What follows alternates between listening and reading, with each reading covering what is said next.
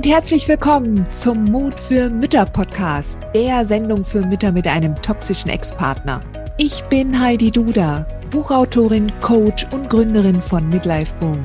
Ich zeige dir Wege auf, wie du dem Gefühl der Hilflosigkeit im Alltag oder auch im Familiengericht Lebewohl sagen kannst und endlich wieder in deine Stärke kommst, damit du zum Leuchtturm für dein Kind wirst.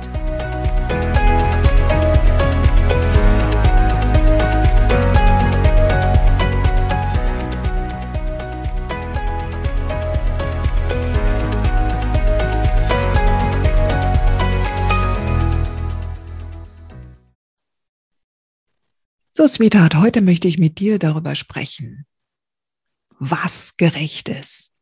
Ja. Denn in all meinen Programmen, in meinem Club der mutigen Mütter zum Beispiel oder auch bei meinen kostenlosen Events, ist das so eine meiner Standardfragen. Welche Werte sind dir wichtig? Und welche stehen on top, ja, on top der einer Liste? Und ein Wert, der immer wieder genannt wird, ist Gerechtigkeit. Und das ist ja an sich schon ein schöner Wert, oder? Denn äh, verglichen mit den Menschen, die sich in feuchten Kehricht darum kümmern, ob es gerecht zugeht in der Welt und die ihr Ding durchziehen wollen, ja, auf womöglich auf dem Rücken der anderen, hm, da stehst du schon ganz anders da. Ja, auf jeden Fall moralisch einwandfreier. Ja. Und vor allen Dingen, wenn du selbst nach dem Wert handelst und danach lebst. Allerdings habe ich die Erfahrung und die Entdeckung gemacht, dass dieser Wert für den größten Kummer sorgt auf deiner Elternreise mit einem toxischen Ex-Partner. Denn gerade wenn es zum Familiengericht geht, da kann dir dieser Wert böse auf die Füße fallen. Jetzt könnte man ja annehmen, dass gerade in einer Institution, ja, die Familiengericht heißt, dass die eigentlich dafür aufgebaut oder eingesetzt wird, um für Gerechtigkeit zu sorgen, ja, damit dieser Wert in der Gesellschaft hochgehalten wird. Und wenn jemand gegen diesen Wert verstößt oder sich unlautere Vorteile auf dem Rücken von anderen verschafft, äh, dann muss halt auch so eine Person damit rechnen, dass sie bestraft wird und äh, reglementiert. Ja? Und wenn du jetzt als Mama mit einem toxischen Ex vor das Familiengericht gehst und genau diese Haltung an den Tag legst und diese Erwartung hast, ja, dass dir jetzt Gerechtigkeit widerfährt, dass der Egoismus und der Narzissmus deines Ex schnell erkannt wird und dann entsprechend alles sich in Wohlgefallen auflöst, da wirst du sehr wahrscheinlich eine ziemlich ernüchternde Erfahrung machen. Und wenn du jetzt nicht aufpasst, gerade weil dir dieser Wert so wichtig ist, dann kann das durchaus traumatische Auswirkungen annehmen. Gerade weil Gerechtigkeit so, dadurch, dass es so ein hoher Wert bei dir ist, deine Grundfeste erschüttern kann. Ja, was bei anderen Menschen vielleicht nicht der Fall ist, weil die nicht so der Gerechtigkeit einen so hohen Stellenwert geben. Jetzt kann es zum Beispiel auch sein, dass du bislang bis zu deiner Beziehung mit dem Ex in dem Glauben aufgewachsen bist, dass zum Streiten zum Beispiel zwei gehören. Und wenn zwei sich heftig streiten, dass dann beide schon auch Dreck am Stecken haben müssen. Ja. Und dass zum Beispiel, wenn du früher von solchen Fällen gehört hast, ja, dass äh, du dann dir selber auch schon gedacht hast, naja, da müssen beide wohl auch damit klarkommen, dass es vor Gericht richtig teuer wird, weil es so lange dauert. Da werden sie schon beide verdient haben.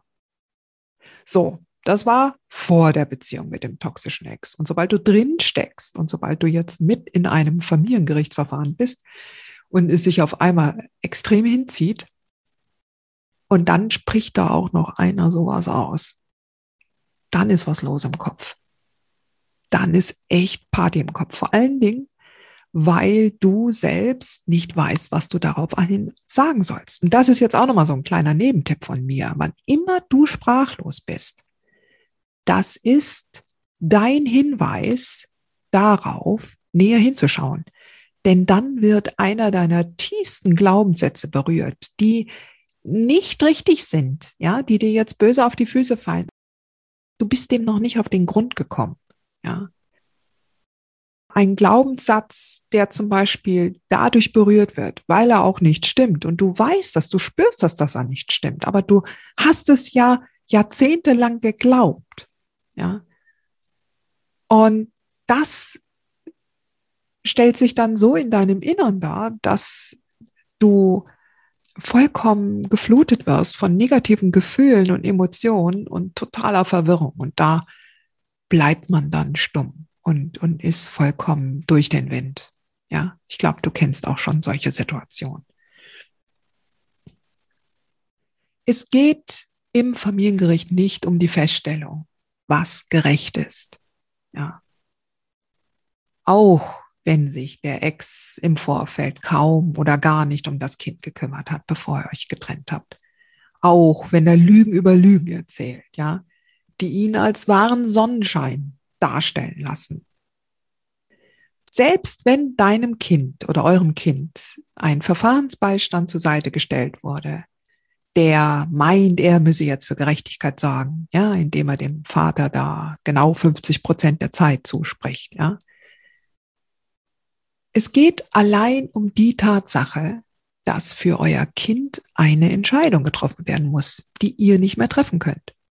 Also ganz sachlich ausgedrückt, mit dem Antrag bei Gericht wird die Entscheidung, die jetzt ansteht im Sinne des gemeinsamen Sorgerechts oder des Umgangsrechts, dass da jemand von außen die Entscheidung für euch strittigen Eltern treffen muss. Ja, der Richter oder die Richterin. Und man sagt also, hey, wir können uns hier nicht einigen, mach du das. Man trägt diese Entscheidung dann ab. Und das Ergebnis ist selten gerecht. Ja, denn man kann ein Kind nicht gerecht aufteilen. Also egal, wie die Entscheidung dann aussieht vom Richter, irgendeiner wird da nicht mit einverstanden sein. Und in deinem Fall, weil du als empathische Mutter und es ist ja jetzt hier nun mal kein neutraler Podcast, es ist ja kein Podcast für normal getrennte Eltern, es ist ja ein Podcast für Mütter mit toxischem Ex-Partner. Ich muss das an der Stelle betonen. Da ist es nun mal jetzt äh, Tatsache, dass in dem Fall wir auf der anderen Seite einen toxischen Ex-Partner haben, der nun mal nicht das Beste vom Kind will, sondern seine eigenen Sachen durchziehen möchte. Ja. Geld sparen möchte. Ja. Oder es der Frau einfach nicht mehr gönnt, dass sie sich irgendwann mal wohlfühlt. Und in dem Sinne vertrittst du als empathische Mutter natürlich die Interessen des Kindes. Ja. Und ja, also Gerechtigkeit darfst du loslassen bei Gericht oder den Wunsch nach Gerechtigkeit. Ich muss zugeben, dass ich ein Problem mit dem Wort Gerechtigkeit habe. Ja. Einfach weil ich nicht mehr daran glaube. Und nicht, weil ich jetzt bitter bin oder weil ich da meinen Frust schiebe auf die Gesellschaft. Nein. Ich glaube einfach nicht, dass Gerechtigkeit möglich ist. Und dass es auch eigentlich nicht darum geht. Ja. Ich glaube an Authentizität. Ich glaube an Integrität. Und ich glaube auch daran, dass man in unterschiedlichen Situationen eine bestimmte Rolle einnimmt oder mehrere unterschiedliche Rollen hat. Ja, also nicht in einer Situation mehrere Rollen, sondern je nach Situation eine bestimmte Rolle hat. Ja. Und ich möchte dich gern dafür sensibilisieren, dass du immer mehr ein Feingefühl dafür entwickelst, welche Rolle du jetzt hast. In der oder jener oder in welcher Situation auch immer du gerade bist. Ja. Und vor allen Dingen natürlich auch ein Gefühl dafür entwickelst, welche Rolle andere innehaben. Und wie schon erwähnt, ja, der Richter oder die Richterin haben nicht die Rolle in der Gerechtigkeit zu sprechen, sondern sie treffen die Entscheidung im Sorge- oder Umgangsrecht für euch Eltern. Und die darf nicht fair sein für euch, sondern sie muss dem Kindeswohl entsprechen. Und du selbst stehst jetzt nicht vor Gericht in der Rolle des Opfers eines Narzissten und Egomanen, ja, sondern du bist eine nicht neutrale Partei in einer anstehenden Entscheidung für das Kind. Das ist jetzt wichtig, dass du den Unterschied verstehst. Siehst du den Unterschied, den allein diese Klarheit bringt und die dich davor bewahrt, dich bei Gericht unter Umständen selbst zu traumatisieren, weil du mit der falschen Erwartungshaltung reingegangen bist. Denn ich behaupte, dass das Wort Gerechtigkeit oder der Wert Gerechtigkeit sehr große Mühsal und Kummer bringt. Ja. Wenn du alles unter dieser Brille der Gerechtigkeit betrachtest, da musst du verrückt werden. Also da wird man doch kirre, oder? Wenn du zum Beispiel zwei Kinder hast, dann wirst du wahrscheinlich schon festgestellt haben, dass das unendlichen Zank bedeuten kann. Ja, du schneidest einen Kuchen auf, Kuchenstücke sind unterschiedlich. Das eine Kind kriegt ein größeres Stück als das andere oder das eine hat noch eine Kirsche oben drauf. Was machst du? Du tust dir selbst keinen Gefallen wenn du darauf achtest, dass die absolut hundertprozentige Gerechtigkeit am, am Kuchen hergestellt werden kann. Ja. Mal hat das Kind, hat das eine Kind ein größeres Stück, mal am anderen Tag das nächste. Ja. Also, es wird sich über die Zeit zeigen, dass mal das eine Kind mehr hat und dann mal wieder das andere Kind. Das ist eigentlich das Beste, was du machen kannst. Ja. Ich glaube, dass ich deshalb so ein großes Problem mit dem Wert Gerechtigkeit habe, weil man dahinter annimmt, dass es einen Mangel gibt. Jetzt wie zum Beispiel ein Kuchen. Der Kuchen ist nun mal ein Stück Kuchen. Ja, und irgendwann ist der mal zu Ende. Wer hat jetzt davon am meisten bekommen? Wer am wenigsten? Ja. Vielleicht hat man dir ja früher sogar immer nur das kleinere Stück vom Kuchen gegeben. Ja. Vielleicht hast du einen Glaubenssatz übernommen, dass äh, du immer die kleineren Stücke kriegst und deine Geschwister immer die größeren. Ja. Es sind so Glaubenssätze, die darfst du schnell, schnell loswerden. Ja. Weil das Humbug ist. Ja. Und, und ich habe halt besonders deshalb ein Problem damit, ja.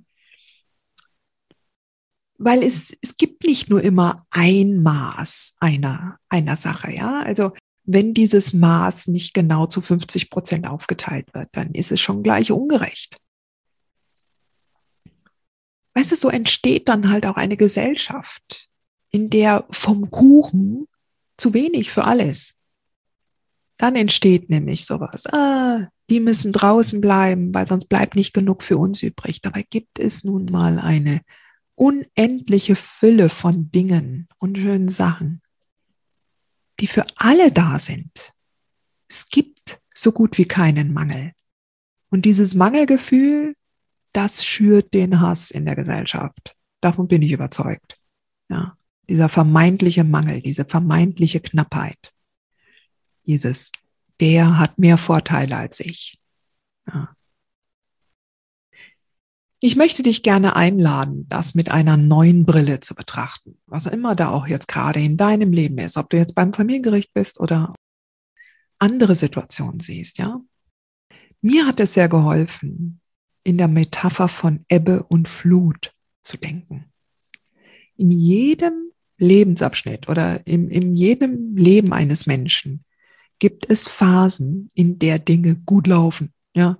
Oder es muss gar nicht mal diese Bewertung vom positiv oder negativ sein, ja, sondern einmal so, wo es eine, wo es eine Flut von Dingen gibt, die in Fülle da sind, ja. Und meinetwegen halt jetzt auch die, die gut für einen Menschen laufen, Ja, und dann gibt es wieder Phasen, in der Ebbe ist, ja, wo alles wieder zurückfließt, um sich zu sammeln und dann zu einem späteren Zeitpunkt wiederzukommen. Das, diese Metapher, da fällt einem natürlich sofort Geld ein. Ja, dass man also, wenn man Urlaubsgeld bekommt oder Weihnachtsgeld, dann lebt man in der Fülle. Ja, vielleicht hat man auch im Lotto gewonnen oder man macht eine Erbschaft, dann ist die Fülle da, ganz viel. Und dann gibt's wieder Phasen der Ebbe, wo sich alles zurückzieht und sammelt. Ja, auch der Herbst. Ja, und der Winter, wo dann die Ruhe ist. Und dann kommt wieder, dann kommt wieder eine, eine, eine andere, eine andere Phase. Wir haben das auch in der Pandemie erlebt, ja. Da haben wir es auch erlebt, dass manche Unternehmen, die das entsprechende Produktportfolio schon hatten, unglaublich hohe Gewinne gemacht hatten, weil sie zufälligerweise Toilettenpapier angeboten haben, ja. Oder virtuelle Videomöglichkeiten, ja. Und das sind keine Pandemiegewinnler, sondern kann man sich dahinstellen sagen, das ist ungerecht. Der hat ein anderes äh, Produktportfolio als ich und der hat jetzt Gewinne gemacht und ich gehe leer aus. Das ist doch nicht gerecht. Ich sag's. Gerechtigkeit bringt einen da nicht weiter. Überhaupt nicht. Es ist jedenfalls nicht hilfreich, so zu denken. Was wäre aber zum Beispiel, wenn du jetzt dir vorstellen könntest, dass es bei Gericht ähnlich so wie Ebbe und Flut funktioniert, dass am Anfang vermeintlich die Dinge alle so im Sinne deines Ex laufen.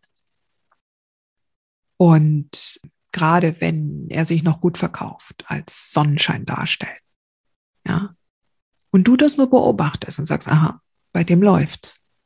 Ja, aber das hat mit dir nichts zu tun.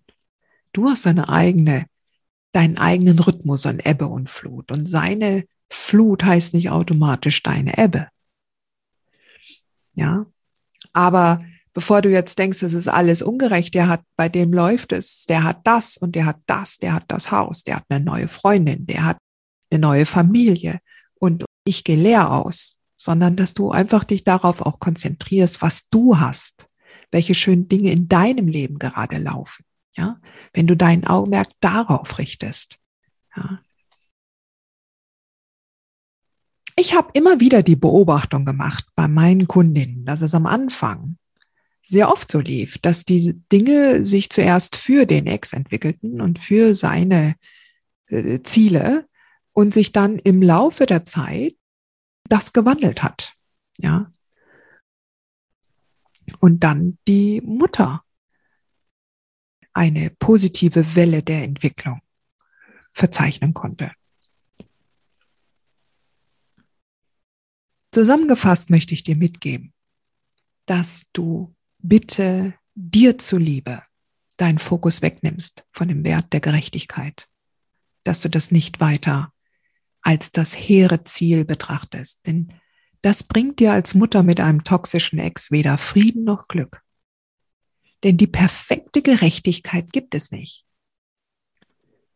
Das ist ein Fass ohne Boden, wenn du diesen Anspruch behalten willst. Und es hält dich in einem Zustand von ewiger Bitterkeit und Anklage. Und da willst du nicht hin. Da willst du nicht hin. Nach einer Flut kommt immer Ebbe und nach einer Ebbe immer Flut. Das ist ein ganz natürlicher Rhythmus, der sich nicht nur am Meer zeigt, sondern auch in deinem Leben.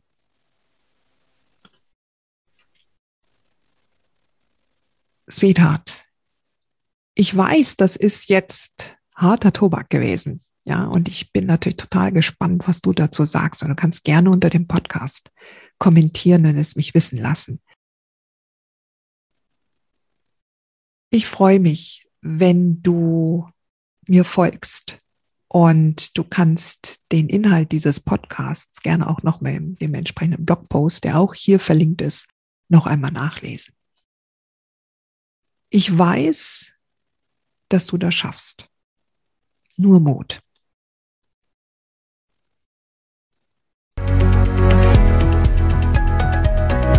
Hat dir diese Folge gefallen? Dann freue ich mich, wenn du diesen Kanal abonnierst, damit du auch keine neue Folge mehr verpasst. Und solltest du noch nicht den Mutmach Freitag abonniert haben, dann lade ich dich herzlich ein, das hier auch nachzuholen. Du findest in den Show Notes unten den Link dazu. Der Mutmach-Freitag ist etwas ganz Besonderes. Jeden Freitag bekommst du dann in deine E-Mail-Inbox eine Information, wenn ich jetzt zum Beispiel einen neuen Blogartikel geschrieben habe. Oder du erfährst weitere hilfreiche Tipps und Werkzeuge, die das Wochenende für dich einläuten. Ich freue mich, wenn du mitmachst und wünsche dir noch einen wunderschönen Tag.